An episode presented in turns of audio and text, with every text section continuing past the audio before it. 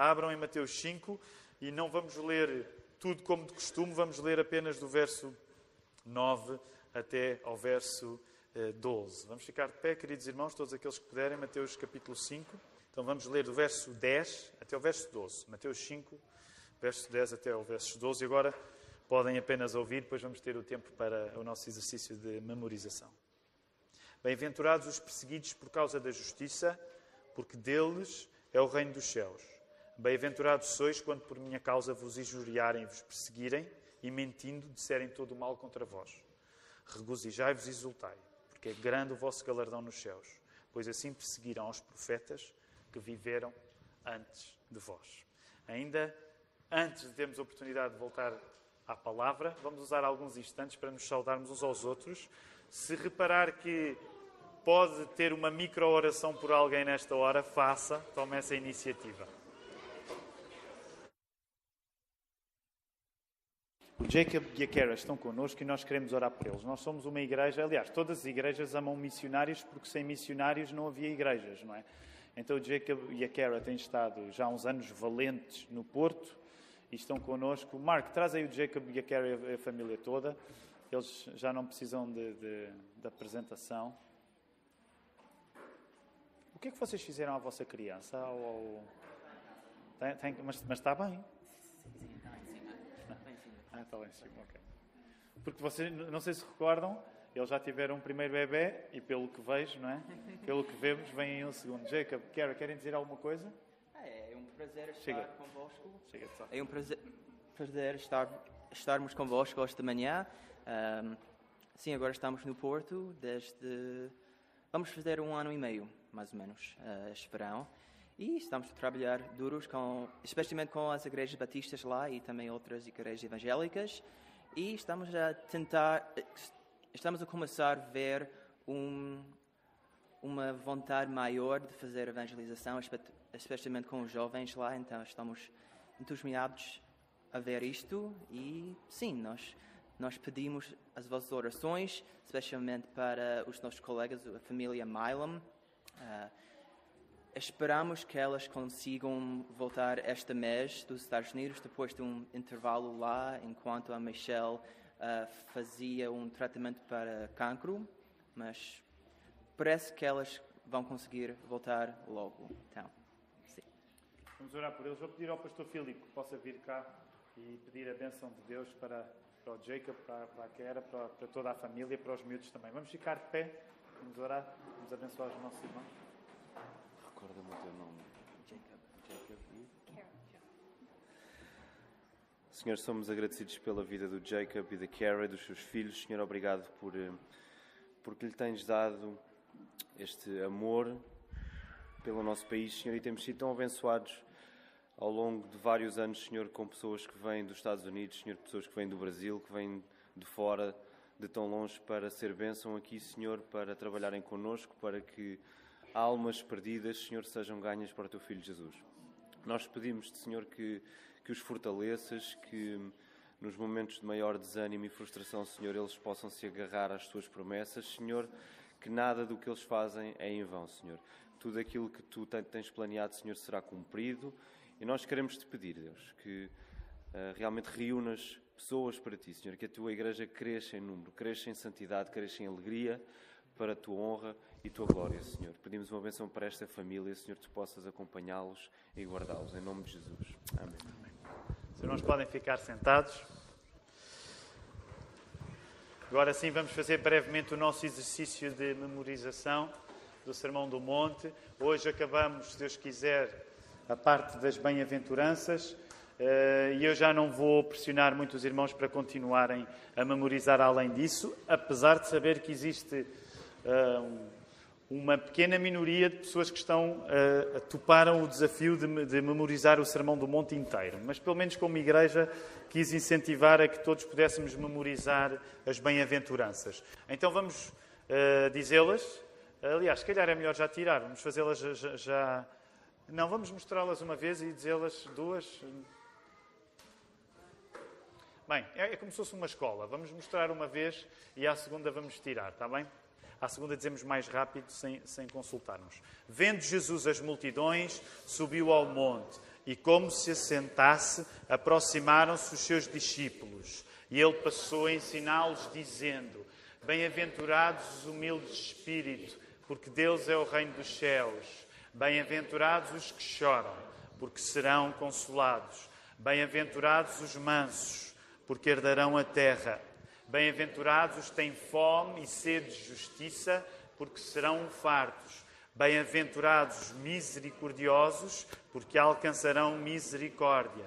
Bem-aventurados os limpos de coração, porque verão a Deus.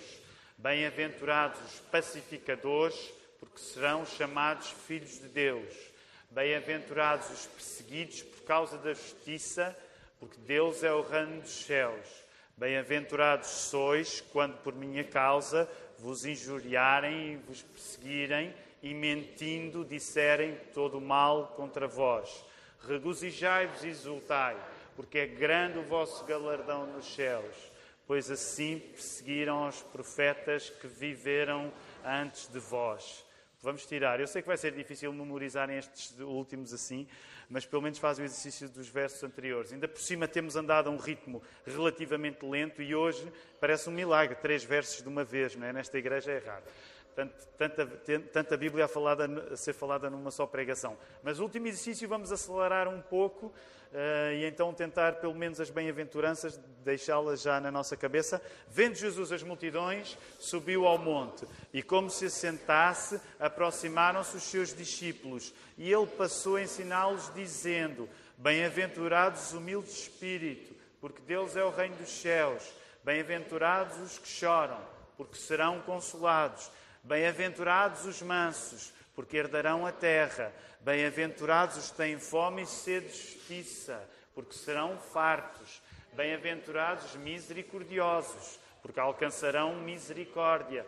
Bem-aventurados os limpos de coração, porque verão a Deus. Bem-aventurados os pacificadores, porque serão chamados filhos de Deus. Bem-aventurados os perseguidos por causa da justiça, porque Deus é o reino dos céus. Bem-aventurados sois quando por minha causa vos injuriarem e vos perseguirem e mentindo disserem todo o mal contra vós. Regozijai-vos e exultai, porque é grande o vosso galardão nos céus, pois assim perseguiram os profetas que viveram antes de vós. Muito bem, muito bem.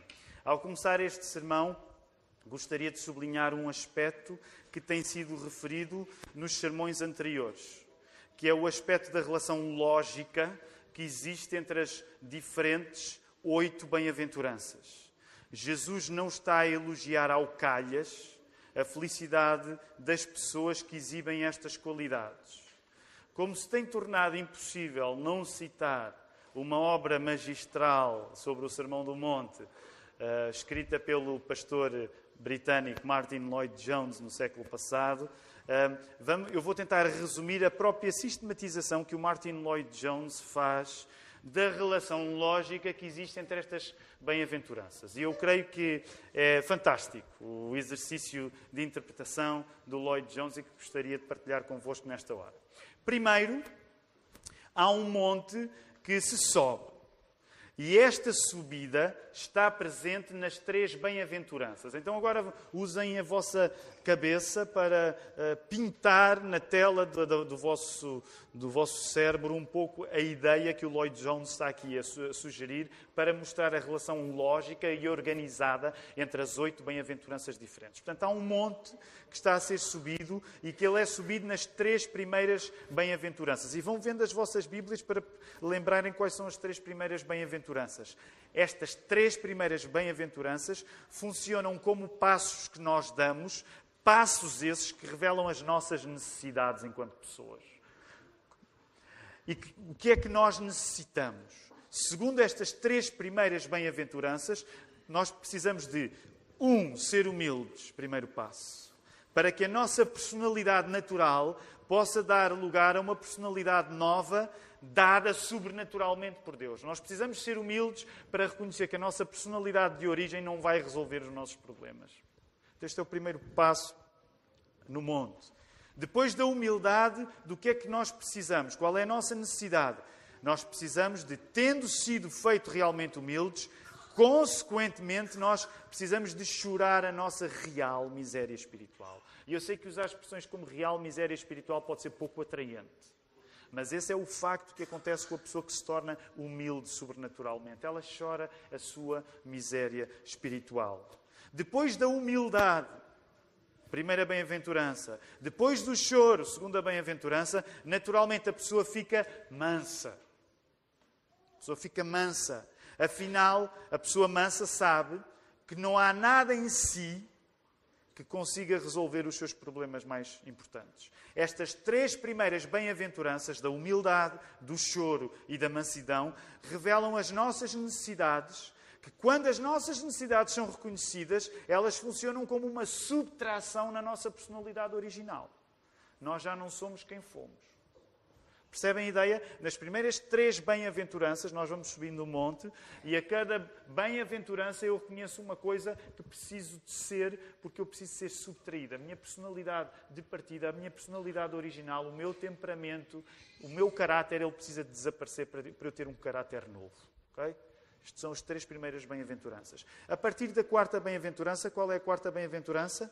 Bem-aventurados têm fome e sede de justiça. A partir da quarta bem-aventurança, da fome e da sede de justiça, é como se atingíssemos o topo do monte que agora se prepara para ser descido. Então, nas três primeiras bem-aventuranças, reconhecendo as coisas que nós precisamos para substituir a nossa personalidade de origem, nós, à quarta, atingimos um, um topo.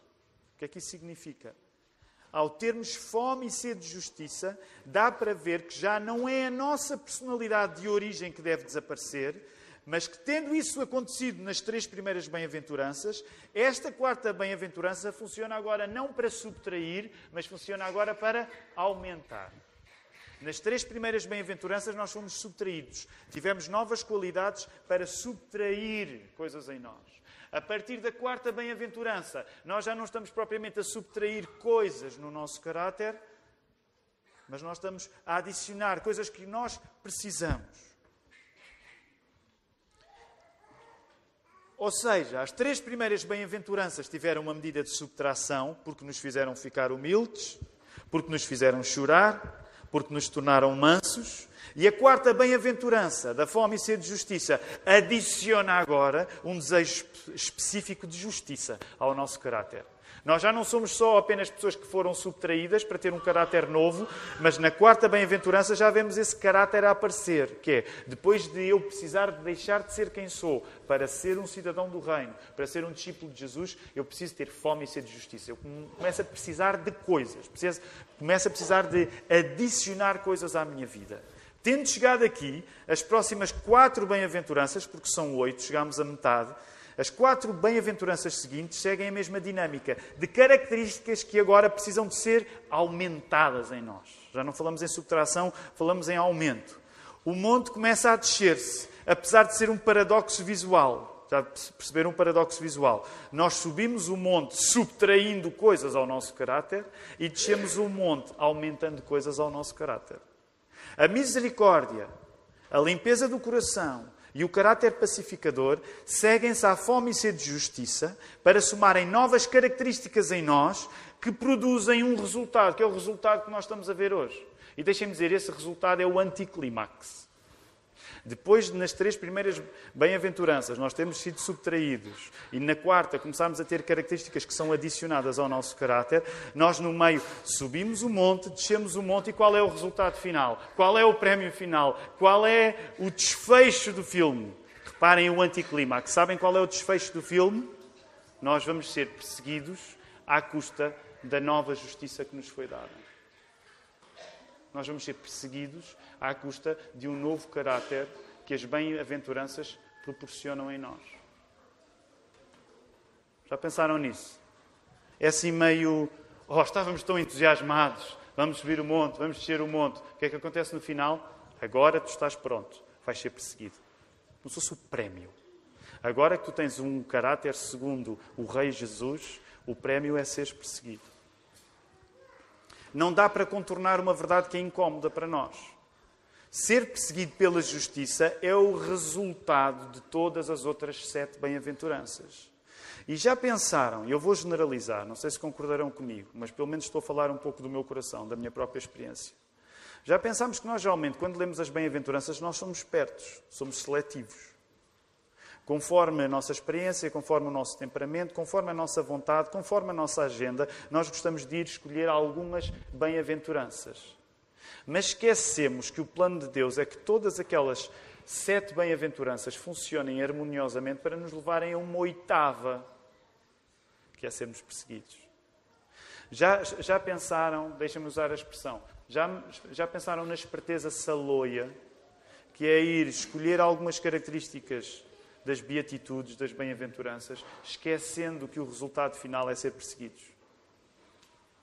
Raramente eu penso, ou raramente encontro cristãos que dizem eu gosto tanto das bem-aventuranças, especialmente a de ser perseguido. Não vejo a hora para ser perseguido. E, no entanto, é isso que nós costumamos fazer. Esquecemos que a perseguição está lá quase a funcionar como uma espécie de selo de garantia que, de facto, a pessoa que segue Jesus é um cidadão do reino. Olhemos, portanto, hoje de frente para estas palavras duras: bem-aventurados os perseguidos por causa da justiça, felizes os perseguidos por causa da justiça. É difícil lermos isto. E, e o que eu gostaria hoje é que o Espírito Santo nos tivesse a guiar para nós podermos entender o que é que Deus quer de nós. Em primeiro lugar, e vamos tentar começar pela positiva, com palavras que não são fáceis de encarar: perseguição. Vamos tentar começar pela positiva. A segunda frase desta bem-aventurança, sermos perseguidos por causa da justiça, é porque deles é o reino dos céus, certo? Bem-aventurados os perseguidos por causa da justiça, porque deles é o reino dos céus. Se vocês repararem, olhem aí para a primeira bem-aventurança. Digam lá a primeira bem-aventurança. Força, numa só voz.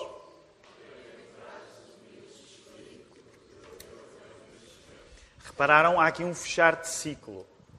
Jesus começou a ensinar os humildes de espírito, Deus é o reino dos céus, e quando chega aos perseguidos por causa da justiça, fecha o ciclo, porque, eles, porque Deus é o reino dos céus. Há um ciclo que aqui se fecha e que demonstra que os elogios de Jesus às pessoas que são felizes, sendo e comportando-se destes modos das bem-aventuranças, das beatitudes, são elogios que dependem de um elogio maior ao reino dos céus. Toda a importância de ser humilde, toda a importância de chorar, toda a importância de ser manso, toda a importância de ter fome e sede de justiça, toda a importância de ser misericordioso, toda a importância de ser limpo de coração e toda a importância de ser pacificador depende de uma importância maior do que todas estas coisas. Sabem qual é essa importância? É a importância do reino dos céus, a importância do reino de Deus. Os cidadãos do reino vivem de acordo com os valores do rei. No fundo, o mais importante nestas características das bem-aventuranças que Jesus está a elogiar é tu seres um cidadão do reino. Por isso, não interessa isolar as bem-aventuranças umas das outras. E não interessa isolar as bem-aventuranças do facto de nós sermos cidadãos de um novo reino. O ponto de ser de acordo com as bem-aventuranças é o ponto de fazer parte do reino. Logo, não entendas o elogio que Jesus faz aos perseguidos por causa da justiça, independentemente destas pessoas que Jesus está a elogiar, elas pertencerem ao reino. No fundo, a perseguição funciona como a garantia de que a pessoa faz mesmo parte do reino de Jesus. Não entendas o, o, elogio que Jesus está a fazer às pessoas que são perseguidas por causa da justiça, independentemente do facto de elas fazerem parte do reino. Porque o verdadeiro elogio aos perseguidos por causa da justiça é um elogio que tem a ver porque estas pessoas fazem mesmo parte do reino. Como é que eu sei que esta pessoa faz parte do reino de Jesus? Porque ela é perseguida. É um selo de qualidade. Simplificando mais ainda, os perseguidos são bons porque pertencem a um reino que ainda é melhor. Os perseguidos são bons, são felizes, bem-aventurados. Porquê é que eles são bem-aventurados? Porquê é que eles são felizes? Porque eles pertencem a um reino que ainda é mais feliz. O centro, onde é que está? Está em Jesus, não está nos perseguidos. Resumindo, em primeiro lugar, é bom ser perseguido porque isso indica que tu pertences ao reino de Jesus, que é melhor ainda. É bom seres perseguido, porque isso significa que tu pertences ao reino de Jesus, que é melhor ainda do que ser perseguido. Ser perseguido é bom, porque significa que tu fazes mesmo parte do reino, que é melhor ainda. Portanto, extrai de uma coisa que parece negativa uma realidade positiva. Porque naturalmente nós ouvimos a palavra perseguição e ficamos desanimados. Mas tu tens de meter os olhos em Jesus para perceber que aquilo que está a ser dito é que, sendo a perseguição uma coisa que ninguém deseja, quando tu és perseguido, a coisa mais importante na tua perseguição não és tu, é o facto de pertenceres ao reino de Jesus. Portanto, coloca os olhos em Jesus e não em ti próprio. Para perceber que a perseguição pode ser um lugar de felicidade. Porquê? Porque significa que Jesus é o teu rei. O que nos leva a um segundo lugar, que é entender a realidade de ser perseguido por causa da justiça, como uma coisa que só pode acontecer aos que seguem Jesus, porque antes ainda aconteceu ao próprio Jesus. O que eu te quero dizer é que tu só podes ser perseguido por causa da justiça. Sabes porquê? Porque Jesus foi perseguido por causa da justiça. Ninguém é perseguido por causa da justiça enquanto cristão, porque isso começou com ele. Não. Nós somos perseguidos por causa da justiça porque isso aconteceu com Jesus. Novamente, o fator central a tua lente, quando lês as Escrituras e as bem-aventuranças, tem de ser Jesus. Tu tens de estar sempre a pensar: onde é que eu encontro Jesus no que eu estou a ler? Não é onde é que eu me encontro a mim. Tu só te vais encontrar a ti quando primeiro encontrares Jesus. Por isso mesmo, aquilo que pode fazer com que o cristão seja perseguido só pode acontecer porque antes o próprio Jesus foi perseguido. Por exemplo, Jesus vai colocar isto de uma maneira um, pouco desagradável verdadeira, mas pouco desagradável aos nossos ouvidos hoje. Em João 15, 18, sabem o que é que Jesus diz? Não precisam de abrir, mas se quiserem também podem. João 15, 18. Diz Jesus, João 15, onde é, o que é que Jesus estava a fazer? Membros desta igreja, estávamos isto há uns tempos. Qual é João 15? O que é que Jesus estava a fazer? Hum? Força, sem medo. O que é que Jesus estava a fazer? João 15? Nós demos isto na escola dominical, meus queridos irmãos. Vocês não, não vieram nesse domingo, não foi? Apanharam a corrida na ponte. Que... João 15, o que é que Jesus está a fazer? Não vou desistir desta pergunta. O que é que Jesus está a fazer em João 15? Qual é o. Manel, tu podes falar, ok? Porque o Manel fica. Começa. Falta-nos faz o João Parreira para equilibrar aqui um bocado as coisas também. Diz lá, Manel, tu sabes. O discurso de Jesus em João 15 é acerca da videira verdadeira e ainda vamos um pouco mais longe, mais fácil, porque Manel até foi para o grau exigente. João 15, grau básico. O que é que Jesus está a fazer? Grau básico, pessoal. O que é que Jesus está a fazer em João 14? Ou melhor, João 13, 14, 15, 16, 17. O que é que Jesus está a fazer?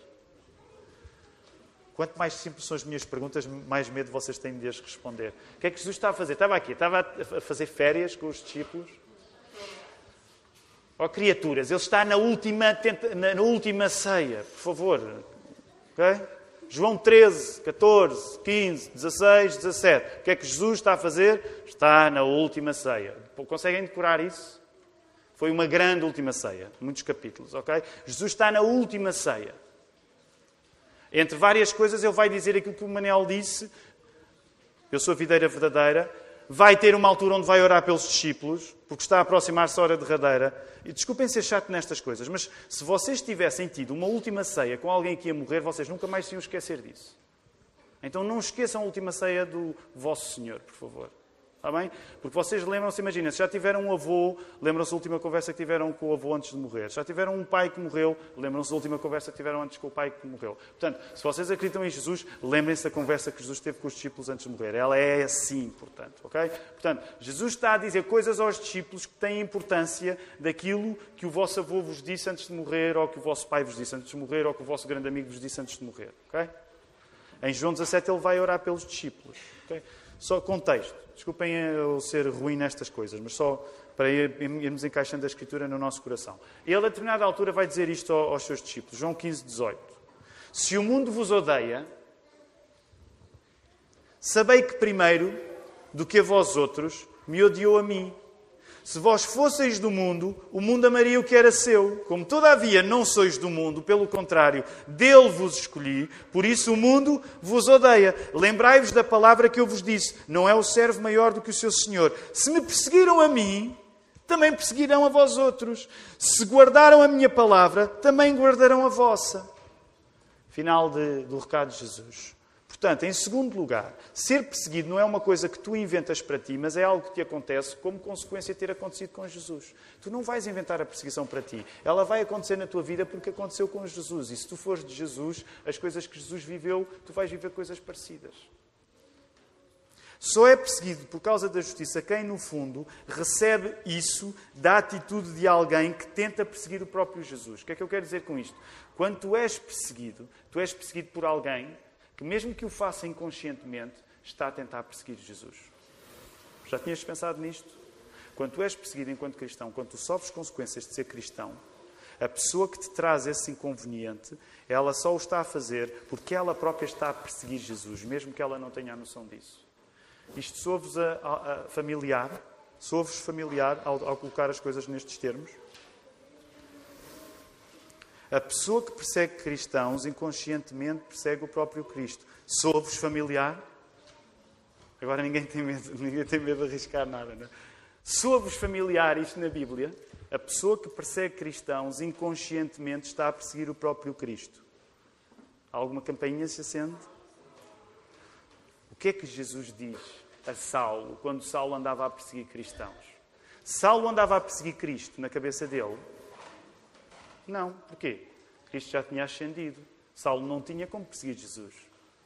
Mas a verdade é que quando Jesus se revela a Saulo, o que é que ele diz? Saulo, Saulo, porquê é que andas a perseguir os cristãos? Quando Jesus se revela a Saulo, quando ele vai a caminho de Damasco, ele diz: Saulo, Saulo, por que me persegues? Agora reparem, eu sei que isto é uma coisa pouco simpática de ser dita acerca de quem não é cristão e que tenha má vontade em relação aos cristãos. Mas o que a palavra nos diz é que, mesmo que seja inconsciente, a pessoa que persegue cristãos, ela se pudesse, ela perseguiria o próprio Jesus. Por isso mesmo, agora repara como isto reconfigura o que Jesus está a dizer. Quando tu estás a ser perseguido, tu estás a ser perseguido não pelos teus bonitos olhos azuis, mas tu estás a ser perseguido porque, ao seguir Jesus, é como se fosse o próprio Jesus em ti que as pessoas quisessem eliminar. E é por isso que de repente a pessoa diz assim: Espera aí, eu estou a ser perseguido porque de alguma maneira eu que não sou Jesus, eu que não sou Deus, eu que não sou perfeito como Jesus foi, mas de alguma maneira eu represento Jesus. Eu estou a ser perseguido porque eu estou a ser colocado no lugar de Jesus. Por isso é que Jesus vai dizer: Fiquem alegres, vocês vão estar a representar-me. E nós pensamos, o quê? Quando eu sou perseguido, é a altura em que eu estou mais à estatura de Jesus. É como se, quando os cristãos são perseguidos, eles são confundidos com o próprio Jesus. Já pensaram nisso? Por isso é que as pessoas que são perseguidas, elas conseguem viver circunstâncias que nem lhes passa pela cabeça, porque muitas delas são iluminadas pelo Espírito Santo e sabem que, ao serem perseguidas, elas estão a ter um privilégio de serem o mais parecidas com Jesus que alguma vez conseguiram na vida. Percebam o que eu quero dizer. Sabem porque é que a nossa fé é tão tímida?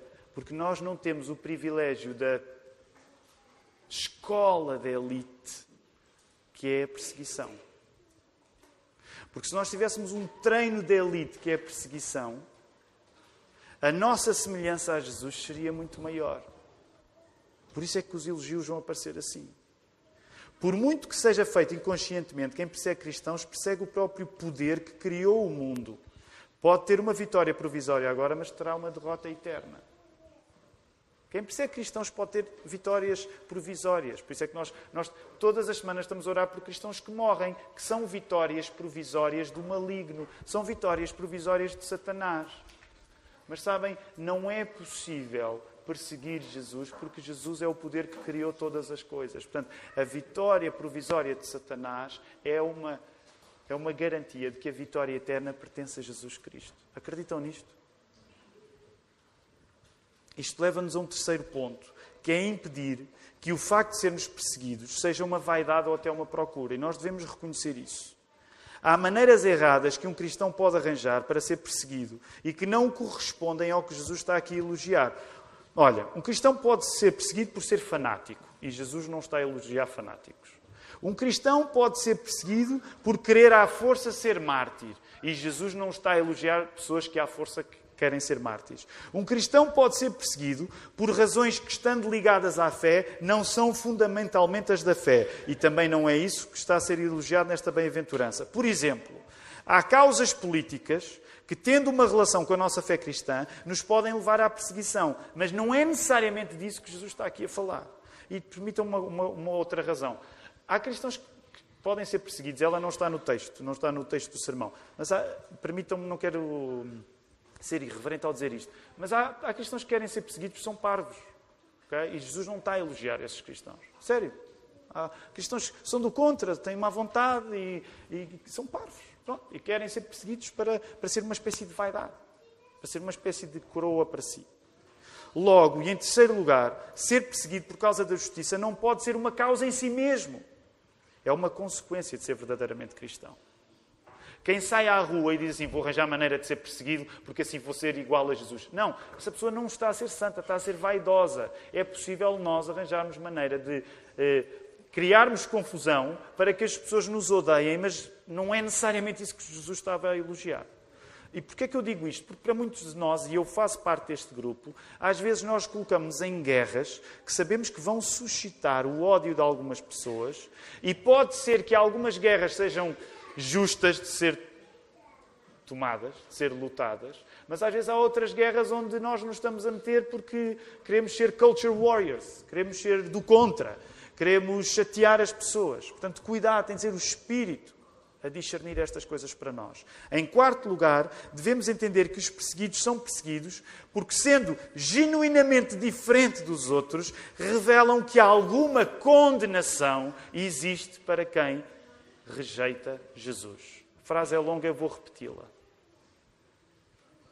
Os perseguidos são perseguidos porque, sendo genuinamente diferentes dos outros, revelam que algum tipo de condenação existe para quem rejeita Jesus. E esta é daquelas partes que hoje muitos cristãos não querem falar. Pensem comigo, por favor.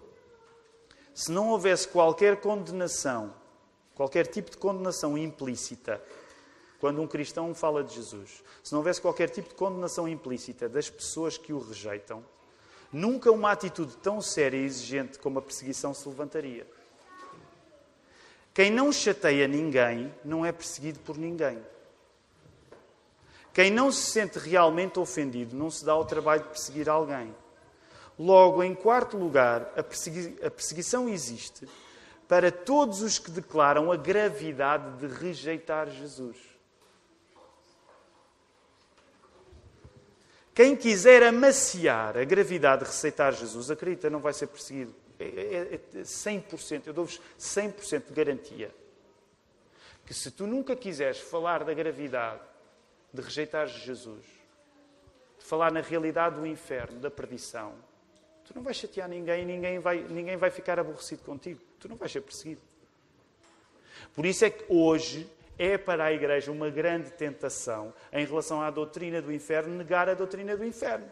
Porque, naturalmente, se eu negar a doutrina do inferno, aquilo que potencialmente pode ser mais chocante, sobretudo no mundo ocidental, porque fora do mundo ocidental as pessoas lidam com mais naturalidade com a ideia do inferno, mas a doutrina do inferno, que é tão politicamente incorreta no Ocidente, se eu não tiver de lidar com a doutrina do inferno, acredita, qualquer perseguição que pudessem mover provavelmente vai deixar de fazer sentido. Porque eu não vou aborrecer as coisas, eu não vou aborrecer as pessoas com nenhuma condenação implícita pelo facto de elas rejeitarem Jesus. É por isso um erro aceitarmos o elogio que é feito por descrentes a Jesus. Porque geralmente os descrentes, quando elogiam Jesus, eles descontextualizam-no a um ponto em que conseguem filtrar a mensagem de Jesus de uma maneira em que tudo aquilo que Jesus diz que é potencialmente ofensivo desapareceu da cena. Portanto, é óbvio que há pessoas descrentes que podem fazer elogios sinceros a Jesus. Eu não estou a dizer que isso é impossível. Mas o que eu estou a dizer é que não é possível uma pessoa que não acredita em Jesus fazer um elogio íntegro, completo a Jesus. Porque ela não vai conseguir elogiar alguém reconhecendo que não acreditando nesse alguém que Jesus é, ela está a caminho do inferno. Isso ela não vai conseguir fazer. Portanto, ela só vai conseguir elogiar Jesus se remover tudo aquilo que pode ser condenatório para si mesmo. Esse elogio incrédulo a Jesus, nesse, neste sentido, é geralmente seletivo. Por isso é que há muitas pessoas, por exemplo, gostam de ir ao Sermão do Monte. Ah, eu não sou crente, mas gosto tanto do Sermão do Monte. E vão lá escolher seletivamente as coisas que são agradáveis no Sermão do Monte. Por exemplo, o pacifismo que falámos, a pacificação que falámos há duas semanas. E escolhem mas não fazem a relação entre as coisas. Não falam, por exemplo, não falam em tudo o que Jesus vai dizer que é potencialmente chocante e que está no mesmo sermão. O que nos leva a um quinto ponto que adianta um texto do qual não trataremos hoje. Não podemos separar o elogio da perseguição das características que Jesus vai tratar a seguir de nós sermos sal e luz. E o Marco pregou um grande sermão acerca deste assunto no domingo passado, que vocês podem ouvir na internet, aqueles que não estiveram no culto em inglês. O sal e a luz só são bons porque contrastam com a falta de sabor e com a escuridão. Agora pensem nisto. Ser perseguido é a prova de um contraste real entre nós e o mundo, como diz D.A. Carson. Assim, os discípulos devem agir na sociedade como uma comunidade alternativa e desafiadora. Muitos de nós, e eu faço parte desse grupo, fomos aliciados a querer ser sal e luz como uma espécie de reconhecimento público geral. Eu vou caricaturar isto um pouco. Eu cresci a querer ser sal e luz, porque ser sal e luz é quando tu és um cristão que é elogiado pelos outros. Mas sabem que à medida que eu vou estudando a palavra, percebo que é o contrário. Há uma geração inteira que, ah, não, os cristãos têm de ser sal, os cristãos têm de ser sal, têm de ser luz. O que basicamente muitos destes cristãos, eu incluo neles, cresceram, ah, eu quero ser sal e quero ser luz, porque eu quero ser daquele tipo de cristãos que as pessoas gostam. Mas se tu fores um tipo de cristão que as pessoas gostam, tu nunca vais ser perseguido. E tu não podes separar a qualidade de ser sal e luz daquilo que Jesus estava a dizer antes. Quando Jesus estava a ser sal e luz, ele estava a dizer, olha, vai haver uns cristãos que até os não crentes gostam. Esses são sal e luz. O que é que Jesus tinha acabado de dizer? O que ele está a dizer é que quando tu és sal e luz, provavelmente tu és perseguido. Porque foi isso que ele tinha acabado de dizer. Porque tu destacas dos outros. Não porque eles gostam. Ah, eu gosto do Tiago. O Tiago é aquele cristão evangélico que eu gosto. Infelizmente, isto às vezes acontece comigo. Eu ouço isto. É uma cruz no, no de certa maneira, nos meus ombros. Os evangélicos que, que são gostados. Mas a verdade é que, à medida que eu vou estudando a palavra, eu vou descobrindo que não são os evangélicos que são gostados que Jesus está propriamente a elogiar aqui. Se tu queres ser sal e luz, para que as pessoas à tua volta digam: Eu não acredito no, no, no que tu acreditas, mas aprecio-te aprecio bastante. Acredita, tu vais te proteger para que nenhuma das qualidades das beatitudes seja semeada e dê fruto na tua vida. Porque tu vais viver obcecado para cair nas boas graças dos outros. E eu sei o que é que isso é no meu coração. Portanto, quando tu ouves ouvirem sal e luz, não penses no consenso global. Eu faço parte daqueles cristãos que são elogiados até por descrentes. Não penses nisso. Se tu queres ser sal e luz, tu provavelmente precisas ser testado pelas características anteriores que Jesus falou, que é a perseguição. Isso sim é ser sal e luz. Já pensaram que nós fomos educados separando a ideia de ser sal e luz da ideia de ser perseguição? Da ideia de ser perseguido. Logo, em quinto lugar, a perseguição, podendo parecer negativa, é um condimento e luz para o mundo sem sabor e às escuras. E deixa-me dizer isto de uma maneira, eu sei que é um pouco radical. Provavelmente, se tu não tens consequências negativas a partir do testemunho da tua fé, é porque tu tens pouco sabor e porque trazes pouca luz. Se as pessoas nunca se aborrecem contigo por causa da tua fé, provavelmente é porque tu não trazes grande sabor e tu não trazes grande luz. Agora lembrem-se daquilo que eu falei antes. O nosso objetivo não é ser fanáticos nem chatear as pessoas. Nós não, somos, nós não queremos ser perseguidos como um fim em si mesmo.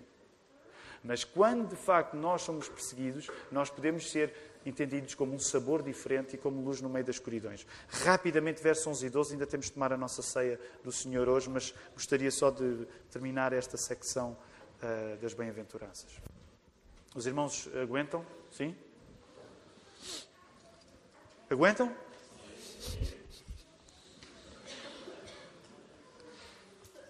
Os versos 11 e 12 qualificam a verdade desta última bem-aventurança. Explicam mais algumas coisas, e são poucas que eu quero partilhar. São três coisas, só que quero partilhar. Leiam aí, por favor, o verso 11 e 12 com calma. Por favor, rapidamente. Versos 11 e 12.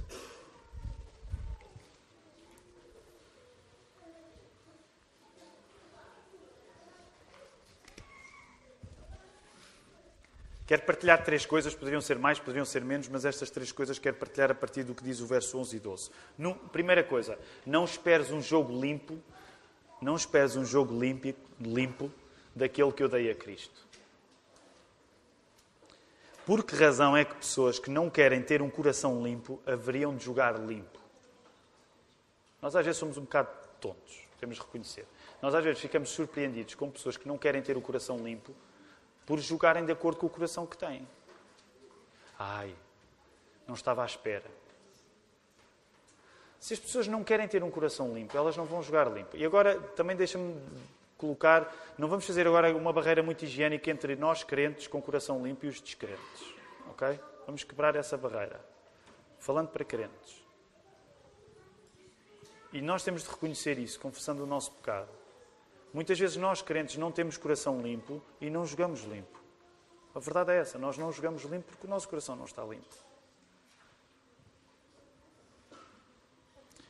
Voltando ao que Jesus está a dizer, sermos vítimas da mentira e da difamação é o resultado mais natural de tu alinhares com Jesus.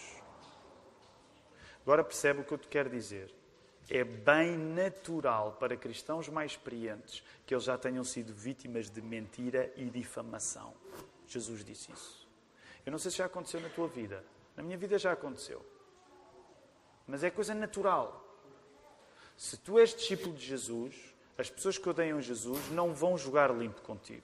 Portanto, é natural que inventem mentiras sobre ti e que te difamem. Não fiques surpreendido quando isso acontecer. Não fiques surpreendido. É natural. Segunda coisa, a nossa resposta, qual deve ser a resposta? A nossa resposta. Nossa resposta é a exigentíssima e desarmante resposta da alegria. Isto não significa que nós nos alegramos na perseguição em si, porque nós não somos masoquistas. Os cristãos não são masoquistas. Mas significa que nós alegramos naquilo que a perseguição vai dar. Nós alegramos naquilo que a perseguição vai dar. O que é que a perseguição vai dar? Vejam o texto. O que é que a perseguição vai dar? Que é que o texto está aí a dizer? Verso 12. Regozijai-vos e exultai. Porque. Porque é, que se, porque é que se deve ter alegria? Isto é as palavras de Jesus, ok? Porque é que se deve ter alegria quando se é perseguido? Porque não tenham medo de dizer, está lá. Porque nós vamos receber um galardão. As pessoas que são perseguidas vão receber um galardão. O que nos leva à terceira e última coisa, que hoje é bastante impopular de ser afirmada, às vezes até no meio evangélico. Não é raro ouvir cristãos a reprovar que se fale de Jesus a partir do risco de ir para o inferno ou a partir da recompensa do céu. Até o meu herói C.S. Lewis caiu nesse erro. Até o C.S. Lewis, que a gente, muitos de vocês têm um altar dele lá em casa e beijam quando entram.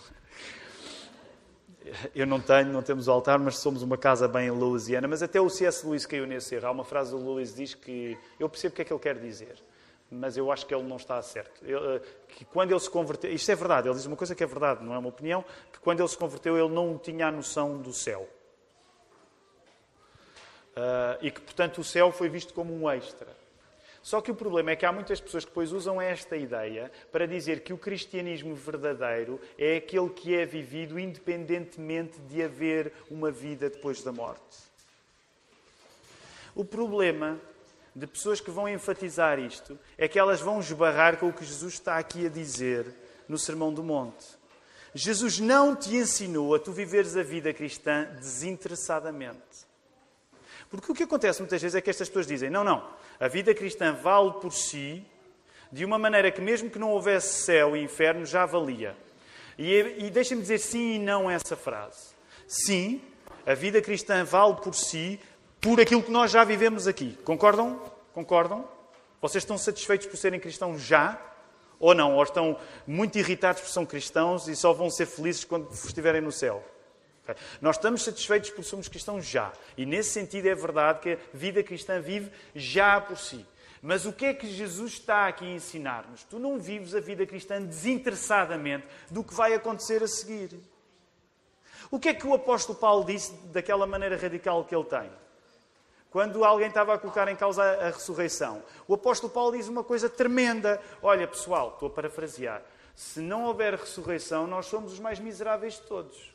Nós somos os maiores, permite uma expressão, estamos a fazer figuras de urso. Portanto, uma coisa revolucionária que eu tenho descoberto desde que comecei a conviver mais próximo com o Sermão do Monte é que Jesus não quer que eu viva um cristianismo desinteressado. Jesus quer que eu tenha fuminha do céu e que eu viva a desejar o céu e que eu tenha fominha de receber um prémio, um galardão. E alguém pode dizer, mas isso não coloca em causa a ideia da graça? Então, mas significa que no céu vai haver uh, uh, uma parte VIP para os perseguidos. Isso, isso, isso, vai, isso vai dar problemas. Isso vai dar problemas. Imaginem vocês, eu, Sejam sinceros comigo, vou fazer uma pergunta, estou quase a terminar este sermão, mas vou fazer uma pergunta. Vocês, onde é que acham que eu vou? O céu tem cinco andares, o quinto é mesmo o top, com uma grande. Isto é uma. Atenção, isto é uma ilustração, ok? Um, sejam sinceros, podem se vingar de mim agora. Eu chego ao céu, eu vou para quem. O, primeiro é mesmo para quem, olha, ladrão mesmo na cruz, e Senhor, hoje estás comigo no paraíso, olha, acabou mesmo na hora certa, primeiro andar. Resto chão, resto chão. Ok, eu, onde é que vocês me põem? Sejam sinceros. Sejam sinceros. Quê? Resto de. Alguns de vocês estavam a pensar, não dá para construir uma cave.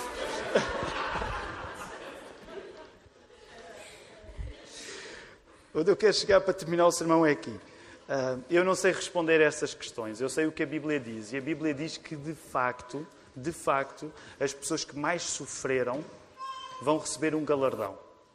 E deixa-me só terminar nesta lógica.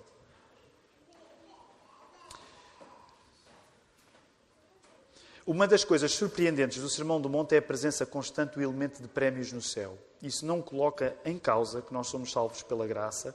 O que a palavra assegura é que, consoante o sofrimento que experimentámos aqui, mais prazer teremos ainda na Nova Jerusalém. Digamos que a existência de galardões no céu é uma graciosa proporcionalidade que já é encontrada nesta vida, quando Jesus diz que aquele a quem muito é perdoado, muito é amado. Isto é uma matemática divina que eu não vou descodificar para vocês porque eu próprio não entendo. Mas é uma coisa que eu confio que o nosso Deus é fiel, é gracioso, Ele alcança todos e que o facto de haver galardões no céu não será a razão de invejas, não será a razão de injustiças, mas será a razão de justiça. Já pensaram nisso? Alguém disse que é demais para um cristão ter dois paraísos, um aqui e outro depois da morte. Mas deixem-me dizer-vos, um só chega e sobra. E para terminar este sermão, gostava de dizer: nós não nos devemos armar em esquisitos, permitam uma expressão. Nós vamos a caminho de viver no reino. Nós vamos a caminho de encontrar o Rei face a face, Jesus rosto a rosto. A perseguição só confirma isto, dando-nos uma honra suplementar para aqueles que são perseguidos de serem contados entre os profetas do Velho Testamento, que eram os heróis dos heróis. Jesus, quando fala em perseguição, ele está em modo esbanjar. Ele está a esbanjar generosidade. É verdade que os cristãos sofrem perseguição, mas eles são colocados na mais elevada galeria dos heróis que havia para os judeus daquele tempo. A perseguição tem de ser vista com os olhos do rei. Se nós olharmos para a perseguição com os olhos de Jesus, nós vamos dizer: é uma benção, é uma alegria. É provável que muitos de nós, eu mesmo, não, sou, não sejamos capazes de afirmar com a nossa vida já isto neste momento. Mas é isto que nós temos de desejar, desinteressadamente. Não me entendam mal, não é desejar a perseguição, mas é percebermos o privilégio, a alegria que é, se Deus trouxer perseguição à nossa vida, a alegria que é nós sermos colocados no patamar dos profetas do Velho Testamento e por isso sermos, reparem, confundidos com Jesus. Que maior alegria poderá existir? Que o Senhor nos ajude.